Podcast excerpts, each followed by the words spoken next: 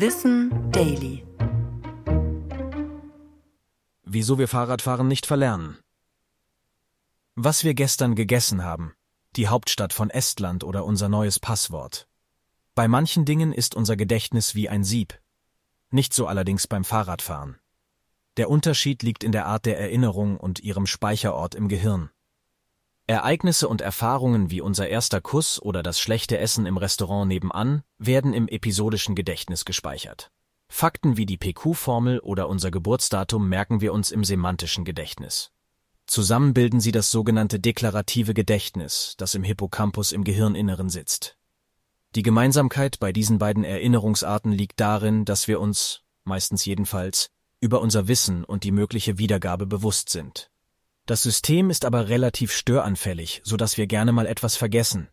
Anders ist das bei Erinnerungen im prozeduralen Gedächtnis. Hier werden Fähigkeiten gesammelt, die wir größtenteils automatisch und unterbewusst tun. So wie Zähne putzen, eine Unterschrift geben oder eben Fahrrad fahren. Diese Fertigkeiten und motorischen Bewegungsabläufe passieren meistens ohne unser Zutun und können nur durch ernsthafte Hirnschäden gelöscht werden. Entdeckt wurde dieses Phänomen durch eine Operation beim US-Amerikaner Henry Gustav Mollezon in den 1950ern.